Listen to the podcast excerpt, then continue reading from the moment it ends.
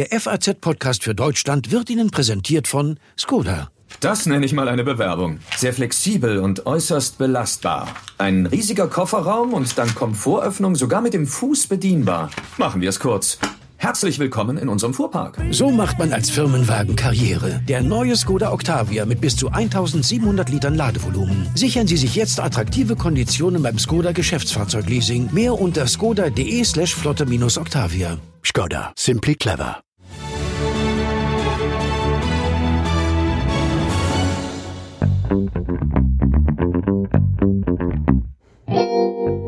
Der Weg vom Schreibtisch zur Küche, das ist zugegebenermaßen an manchen Tagen die längste Strecke, die ich zurücklege.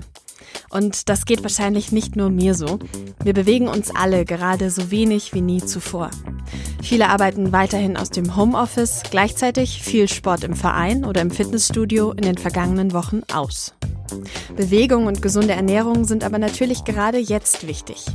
Deshalb schauen wir uns heute an diesem Brückentag mal an, wie man es schaffen kann, in der Krise fit zu bleiben. Vielleicht mit Joggen? Und wir fragen Leichtathletikstar Pamela Dudkiewicz, wie man als Spitzensportlerin zu Hause trainiert. Das ist der FAZ-Podcast für Deutschland. Heute ist Freitag, der 22. Mai 2020 und ich bin Tami Holderried. Hallo.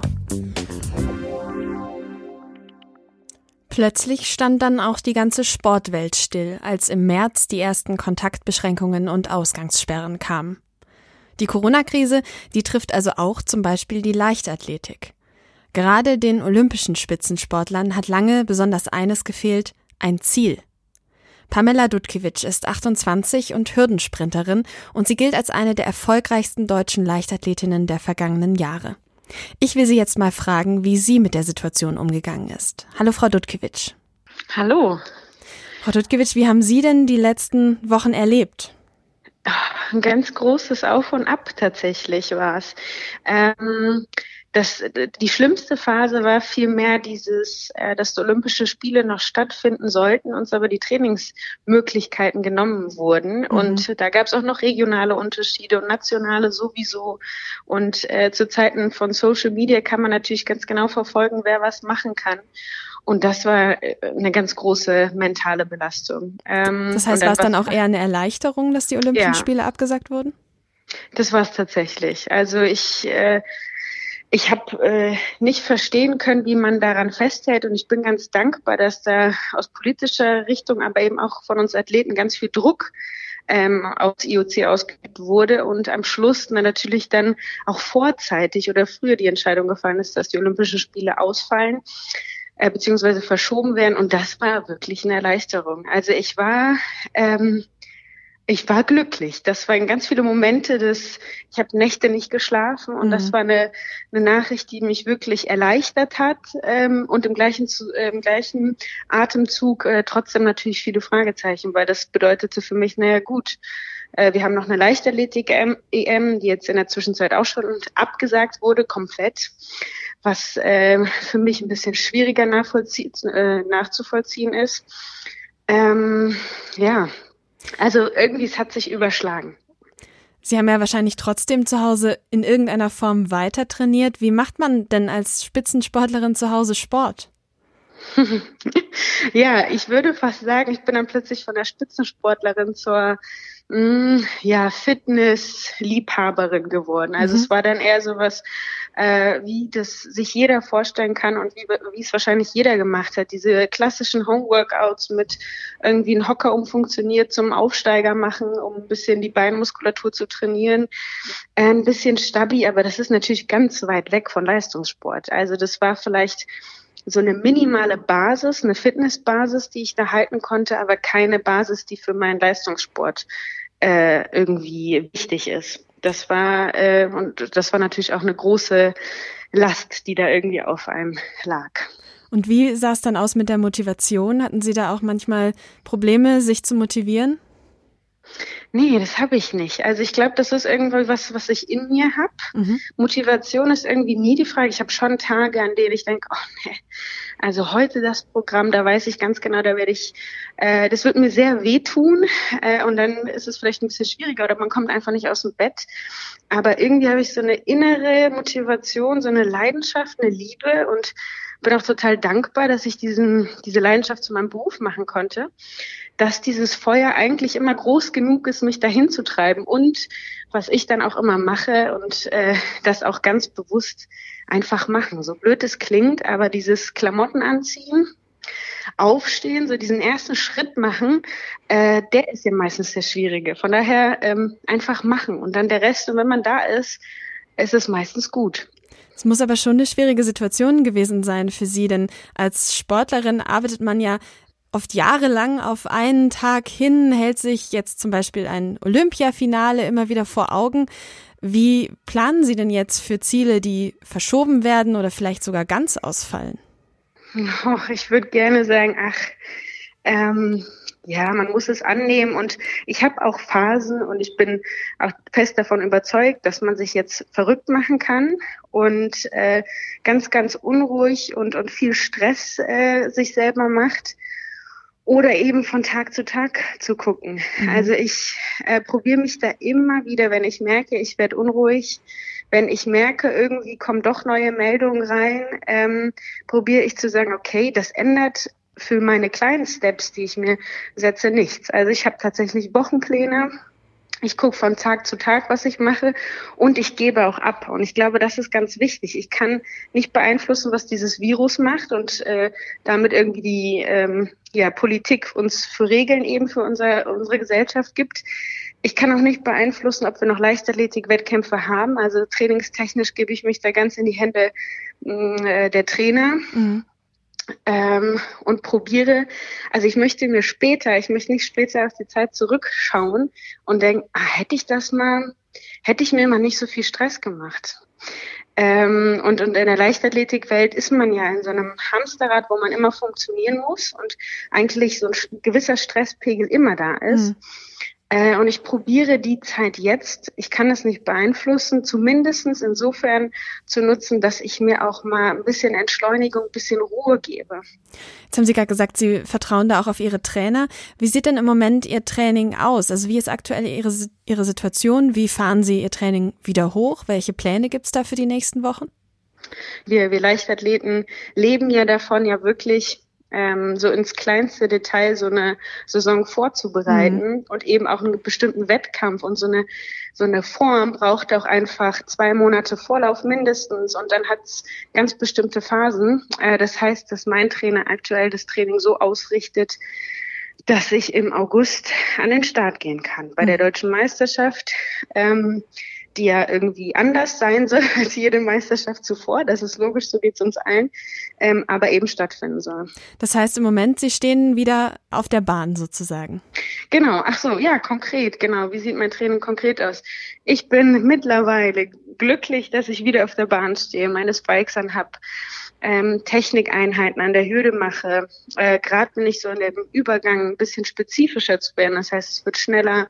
Ähm, es werden bestimmte Wettkampfabläufe einstudiert. Es kommt in den nächsten Wochen, dass ich dann auch aus dem Block ähm, die Hürden laufe. Krafttraining. Ich bin ganz dankbar, dass ich meinen OSP wieder nutzen kann, der so ein ähm, ja, so, so, ein, so, so ein ganzes Paket liefert an Physiotherapie und, und Krafttraining und eben das Stadion, die Halle. Ähm, das ist recht normal wieder. Sie sind ja jetzt Individualsportlerin. Wie wichtig ist es denn trotzdem, auch mal wieder im Team zu trainieren für Sie? Ach, also ich, ich war mir schon immer, mir war schon immer klar, dass das wichtig ist und das war auch vor vielen Jahren der Grund, weshalb ich ähm, aus Baunatal weg bin und nach Wattenscheid ähm, zum TV Wattenscheid gekommen bin, weil hier einfach eine leistungsstarke Gruppe war. Also mir war schon bewusst, dass es mich in, in dass ich das brauche, so eine Gruppendynamik.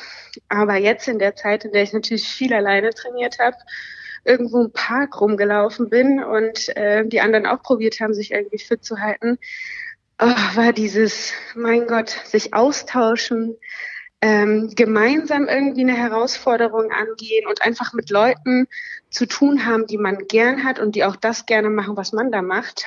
Ähm, das hat wahnsinnig gefehlt. Mhm. Was anderes, ähm, was ja auch zum Sport gehört, sind die Fans, ist das Publikum. Jetzt ist die Fußball-Bundesliga vor kurzem wieder gestartet mit Geisterspielen und für den Herbst wird auch überlegt, Leichtathletik-Wettkämpfe auch ohne Publikum stattfinden zu lassen. Was halten Sie denn davon? Also ähm, Fakt ist, dass das Publikum wahnsinnig wichtig ist. Also ich, äh, ich, ich stelle mir immer Erfolg als Torte vor und würde dann total gerne wissen, wie groß welcher Anteil ist. Aber mhm. einen Anteil, ein kleines Stückchen hat das Publikum auf jeden Fall auch. Also Stimmung, Atmosphäre getragen werden. Da hatte ich schon Wettkämpfe, da wächst man über sich hinaus, weil man merkt, ähm, ja, das Publikum unterstützt und trägt auch ein bisschen. Das klingt immer so dahergesagt, aber es ist wirklich so. Und es gibt eben auch Wettkämpfe, die sind fast ein bisschen trostlos, weil da nichts abgeht, um es mal so zu formulieren. Ähm, das wird eine Ausnahmesituation. Und natürlich finde ich das auch nicht schön und ich will auch nicht, dass das ein Bild für die Zukunft ist. Aber man muss einfach sagen, wenn das die Möglichkeit ist, dass wir uns nochmal dem ähm, einer Wettkampfsituation stellen können. Das ist einfach unser Job, das wollen wir, das lieben wir. Und es geht nur unter den Voraussetzungen, dann bin ich ganz dankbar auch dafür. Ähm, und äh, es wird im Fernsehen übertragen, das heißt, der, der Fan sitzt nicht im, im Publikum, aber er kann es eben vor den Geräten sehen. Ähm, ja, ich, ich würde es auch so nehmen. Dann vielen Dank, dass Sie sich die Zeit genommen haben heute, Frau Dudkiewicz. Und wir drücken natürlich die Daumen für den Rest der Saison, für den Rest des Jahres. Ich danke sehr.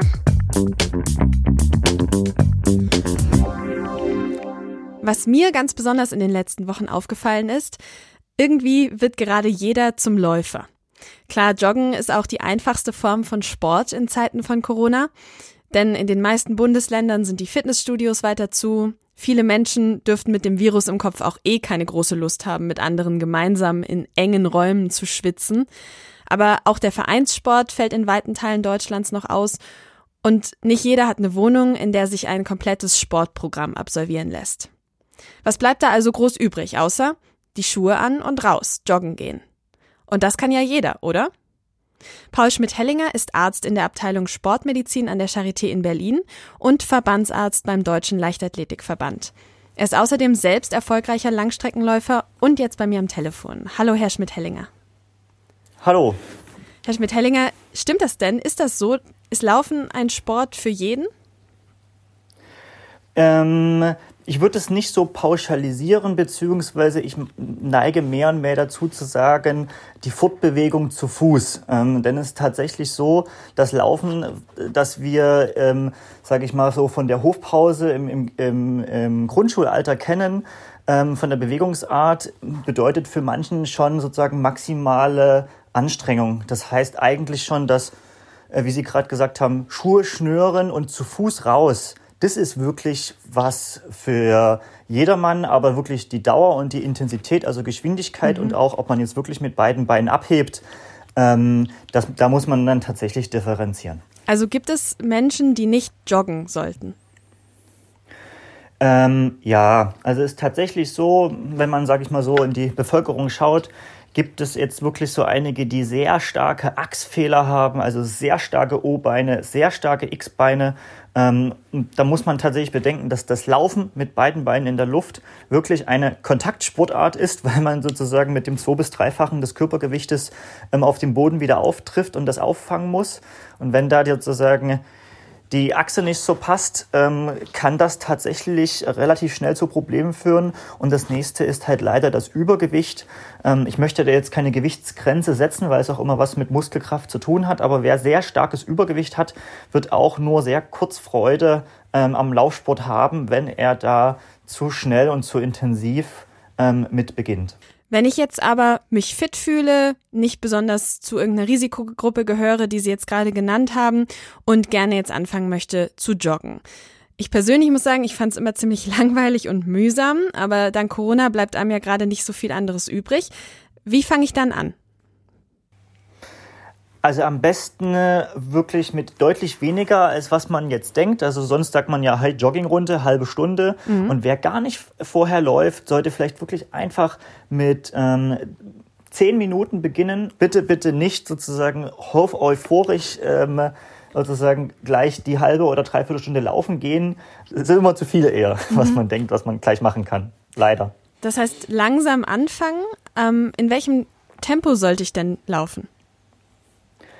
Am besten in dem Tempo, in dem man noch reden kann, aber vielleicht nicht mehr singen. Das wäre der sogenannte Talking Test. Ähm, da sagt man, das ist ungefähr eine moderate Belastungsintensität und ähm, das Miteinander reden und vielleicht sogar jemanden im Ohr haben, mit dem man sozusagen während dieser ersten Einheiten mal telefoniert mhm. mit Headset. Dieses, ich renne so schnell wie früher in der Hofpause als Grundschüler, Grundschülerin ähm, ist eher zu intensiv. Und wie baue ich dann Ausdauer auf? Sie haben gerade gesagt, man fängt eben mit einem relativ äh, kurzen Zeitfenster an. Ähm, ich möchte mich aber ja steigern. Ja, also ich persönlich bin Fan ähm, von der Zehner-Regel. Die hat sich so in der Trainingswissenschaft auch ganz gut durchgesetzt. Das heißt, wir steigern pro Woche um 10 Prozent. Ähm, also wenn zehn Minuten problemlos gingen in der ersten Woche, und das kann man dann beispielsweise dreimal machen, dreimal zehn Minuten, ähm, bei, mit einer Wochennetto-Trainingszeit in, sagen wir mal, Gesundheitssportstufe 1 von 30 Minuten, dann kann man in der zweiten Woche steigern auf dreimal elf Minuten. Also man steigert erst das Trainingsvolumen, man bleibt beim gleichen Tempo und steigert dann erst die Intensität. Okay. Was muss ich denn beachten in der aktuellen Situation, um mich und andere beim Joggen auch vor Corona zu schützen, vor der Übertragung des Coronavirus? Ja, es, ähm, im Laufsport gilt genauso auch ähm, die Abstandsregel ähm, für die Hygiene. Das heißt, ähm, wenn ich sozusagen unterwegs bin, dann sollte ich auf jeden Fall beim Überholen ähm, auch den Abstand einhalten. Und da sind auch, ist auch die Läuferschaft in der Pflicht, weil wir sind die, die sich im Falle besser und schneller und agiler bewegen können, als jetzt beispielsweise ähm, das Rentnerpärchen im Park. Mhm. Ähm, also das heißt Abstandsgebot. Und man muss tatsächlich aber auch bedenken, wenn man hintereinander läuft, ist es leider in der Theorie so, dass es die Gefahr besteht, dass man in die ähm, ähm, Tröpfchenwolke des davorlaufenden, der davorlaufenden hineinlaufen kann. Und von daher ähm, sind wir im Laufsport bei Abstandsregeln von 10 bis 15 Meter, wenn man nur hintereinander ähm, laufen kann. Mhm, okay, jetzt fehlt vielen aber die Motivation, laufen zu gehen. Wie kann man sich denn motivieren, alleine loszulegen? Ähm, ja, leider stellt sich so ein bisschen heraus, dass dieser Gesundheitsaspekt, ähm, dieser langfristige Gesundheitsaspekt mit wir leben länger, wir werden seltener krank, ähm, in der Motivationspsychologie gar nicht so gut zieht. Weil es zu weit weg halt, liegt wahrscheinlich, weil das Ziel weil, zu ja, weit weg liegt. Ja, ähm, ich denke, es ist tatsächlich eher so die akut positiv psychologische Wirkung des Laufens. Also wenn wir sagen, wir haben einen Corona-Koller, einen Lagerkoller mit Homeoffice und die eigenen vier Wände fallen uns äh, auf den Kopf, ähm, dann können, denke ich, auch viele aus der Läuferszene bestätigen, dass wenn man in dieser richtigen Geschwindigkeit, und da spreche ich jetzt auch mal vom Talking-Test, längere Zeit unterwegs ist und das geht so ab 15 Minuten, 20 Minuten los, dass man auch in so einen Flow kommen kann und dass das akut positive psychologische Aspekte auf das sogenannte Well-Being, also das Wohlfühlen hat. Das sollte vielleicht auch Motivation sein. Motivation sollte aktuell nicht sein, Gewicht abnehmen und ähm, langfristige Gesundheitsaspekte, das, das hält nicht lange vor, sondern wirklich dieses Ziel, hey, das ist ein Mittel, mit dem ich mir akut was Gutes tun kann. Das heißt aber, wenn ich Sie richtig verstehe, man kann wirklich sagen, Laufen macht glücklich. Ja, also Ausdauersport allgemein führt dazu, ähm, so zumindest einige Theorien, dass wir tatsächlich körpereigene Glückshormone freisetzen ähm, und das zeigt sich halt zumindest auch an Mäuseexperimenten dass wir eine verminderte Schmerzwahrnehmung haben. Also wir haben einen schmerzstillenden Effekt, nehmen sozusagen Schmerzen weniger wahr. Wir haben einen angstlösenden Effekt. Jetzt kommt es mir gerade so vor, als gäbe es gewissermaßen zwei Lager in der Corona-Krise. Die einen, die seit Beginn noch viel mehr Sport machen als sonst schon und die anderen, denen es irgendwie so schwer fällt wie nie zuvor. Haben Sie dafür eine Erklärung? Mhm. Wenn es sozusagen um Sportmotivation geht, ähm, gibt es eine Theorie, die besagt, dass diese körpereigene Glückshormonausschüttung auch so ein bisschen genetisch determiniert ist. Und es gibt eine Untersuchung, ähm, die tatsächlich mal untersucht hat, ähm, wie ist, stark ist diese Ausschüttung oder wie stark sind die Rezeptoren vorhanden bei Olympiateilnehmern mhm. und bei Nicht-Olympiateilnehmern. Und man hat festgestellt, dass so dieses Glücksempfinden bei körperlicher Aktivität ähm, schon genetisch determiniert in der Gruppe der Olympiateilnehmer stärker ausgeprägt war. Also es gibt auch eine genetische Determinante für ähm, ich habe dieses Well-Being, dieses Wohlfühlempfinden bei körperlicher Aktivität. Das heißt, die einen müssen sich mehr überwinden, die anderen weniger, aber alle können mal versuchen, langsam loszulaufen, wie wir am Anfang von Ihnen gelernt haben. Auf jeden Fall. Vielen Dank für das Gespräch, Herr Schmidt-Hellinger.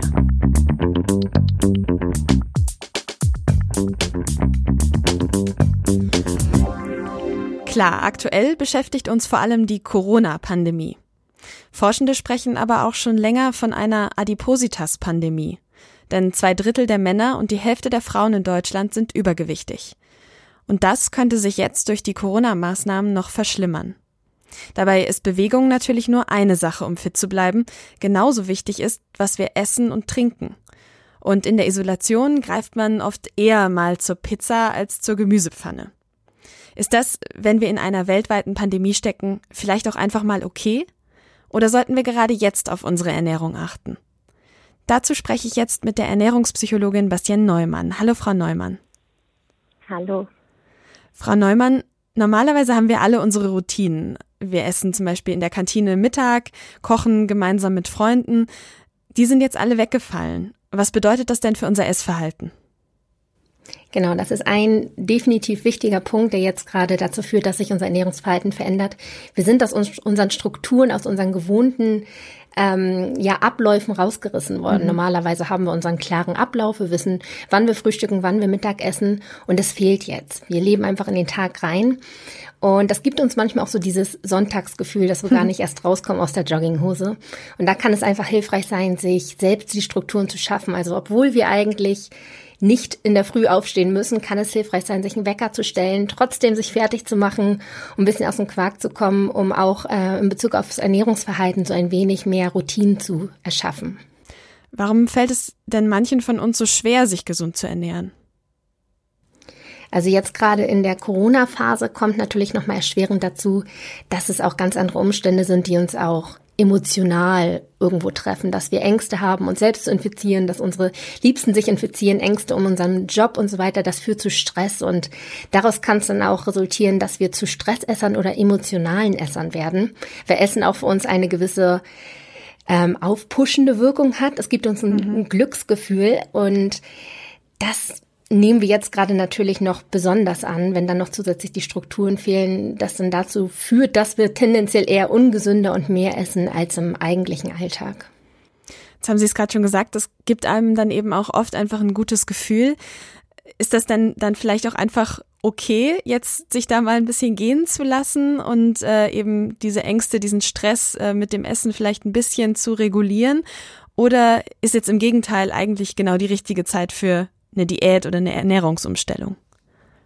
Genau, also da würde ich jetzt sagen, gibt es nicht so diese eine Antwort. Es gibt tatsächlich auch viele Leute, die gerade die gewonnene Zeit als Chance sehen, sich mal mehr mit sich und im eigenen Ernährungsverhalten auseinanderzusetzen. Also viele oder einige können das durchaus auch als positiven ähm, als positive Chance gerade nutzen. Und mhm. da würde ich dann total ähm, die Menschen bestärken und sagen, ja, natürlich nimmt euch die Zeit, dass ihr euch jetzt mal mit euch selbst auseinandersetzen könnt. Aber einige sind auch einfach emotional gerade ziemlich beschäftigt und innerlich gelähmt, weil es wirklich eine Krise ist und einige wirklich hart betroffen sind.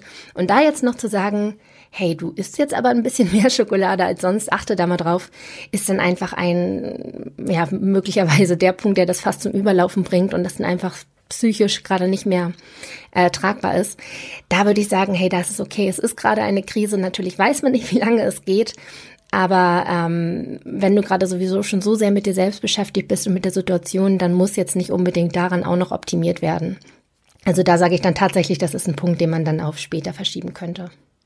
Wenn ich jetzt aber sage, nee, ich möchte das nicht, ich möchte nicht, dass diese Krise auch noch mein Ernährungsverhalten erfasst, wie schaffe ich es denn, mich davon loszueisen? Also wie schaffe ich es eben nicht, diese Runden um den Kühlschrank zu, zu drehen und mir eher mal was Frisches und Gesundes zu kochen? Genau, also da finde ich es erstmal wichtig, für sich selbst so ein bisschen zu identifizieren, was führt denn gerade dazu, dass ich ein verändertes Ernährungsverhalten habe? Also es ist wirklich irgendwie der Stress, dass mich diese Situation so sehr einengt irgendwie und dann zu schauen, wie kann man das vielleicht für sich lösen. Natürlich kann man die Krise an sich nicht lösen, aber vielleicht kann man ähm, ja an dem Medienkonsum beispielsweise arbeiten, dass man nicht mehr diese ganzen negativen Schlagzeilen täglich konsumiert, sondern davon vielleicht ein bisschen Abstand nimmt, also dass man emotional so ein bisschen ausgeglichener wird, falls das der Ursprungspunkt ist. Wenn man aber merkt, es ist die Langeweile, die mich zum Essen bringt, dass man da dann schaut, wie könnte man diese Langeweile mal auflösen? Was könnte man alternativ machen, anstatt wirklich nur vom Bett zum Fernsehen zum Kühlschrank zu laufen? Also was könnte man alternativ machen, sich mal ähm, ja, Aktivitäten überlegen, die man tun könnte. Das ist da definitiv ein Punkt. Wenn man aber merkt, es sind die fehlenden Strukturen, was wir auch schon angesprochen haben, dann kann es hilfreich sein, aus diesem Jogging-Hosen-Alltag rauszukommen und sich wirklich so ein bisschen Strukturen zu schaffen, morgens mit einem Wecker aufzustehen, direkt zu frühstücken, vielleicht eine Runde laufen zu gehen, also wirklich so ein bisschen Strukturen zu schaffen, damit man nicht so ganz in den, ins Blaue reinlebt. Jetzt haben wir darüber gesprochen, dass die aktuelle Situation sich auf unser Ernährungsverhalten auswirkt. Aber wie ist es denn umgekehrt? Welche Rolle spielt gesunde Ernährung auch für unser Wohlbefinden? Eine ganz große. Also das ist natürlich ein großes Wechselspiel. Ich denke, jeder kennt das so, wenn man mal einen Morgen hatte, wo man sich ein schönes Frühstück gemacht hatte, danach laufen gegangen ist, dann fühlt man sich richtig wohl und hat dann auch Lust, irgendwie gesunder zu sein, als wenn man irgendwie gleich morgens schon etwas gegessen hat, wo man sich so denkt, oh, das hätte jetzt auch nicht sein müssen. Also einmal natürlich dieser, dieser psychische Aspekt, dass man sich richtig gut fühlt, wenn man auch Dinge erreicht, die man sich vornimmt. Also dieses Belohnen und davon ausgehend weitermachen, ist eine Sache. Und natürlich auch körperlich. Also je nachdem, was wir essen, gibt es natürlich auch Lebensmittel, die uns eher so ein bisschen schwer im Magen liegen und uns eher so ein bisschen vom Gefühl, das, ja, eher so ein Unwohlgefühl geben. Und andere Lebensmittel, wo wir sagen, boah, ich sprühe gerade vor Energie und mir geht's richtig gut. Also es hat sowohl auf die Psyche Auswirkungen als auch auf unseren Körper tatsächlich. Gibt es denn auch konkrete Tipps, die Sie jetzt für die Ernährung in der Pandemie, nenne ich es mal, geben können? Also was ist jetzt die richtige Art, sich zu ernähren gerade? Genau, also jetzt vom, vom, vom Wassessen ähm, ist es natürlich unverändert wie sonst natürlich auch, irgendwie ausgewogen, natürlich gerne auch was Frisches. Man soll sich aber auch nichts verbieten, weil das gerne äh, schnell dazu führt, dass wenn man sich jetzt was verbietet, dass man das erst recht haben möchte, ne? dass das besonders attraktiv wird. Also da gilt eigentlich nach wie vor genau das Gleiche. Jetzt könnte man auch sagen, sollte natürlich irgendwie auch so immun äh, Booster gegessen werden, was natürlich auch irgendwie frische Lebensmittel ähm, sind.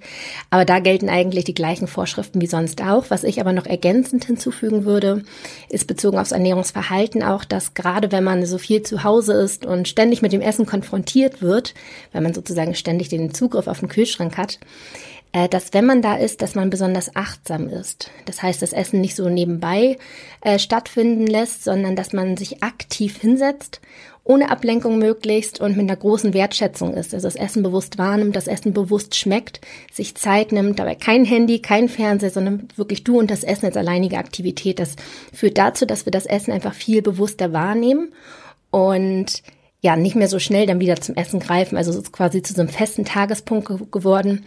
Und dadurch essen wir tendenziell weniger und es kommt nicht zu dieser Situation, dass man ständig am Grasen ist, so sagt man das gerne, dass man die ganze Zeit in der Wohnung rumläuft und noch Essen sucht. Also da hilft das achtsame Essen auf jeden Fall auch sehr, sehr doll. Vielen Dank, Frau Neumann, für das Gespräch. Das war der FAZ-Podcast für Deutschland heute am 22. Mai 2020. Ich ziehe mir jetzt meine Sportschuhe an und gehe eine gemütliche Runde rauslaufen. Sie ja vielleicht auch. Dafür ist dieser Brückentag schließlich perfekt. Ich wünsche Ihnen ein schönes Wochenende und eine gute Zeit. Música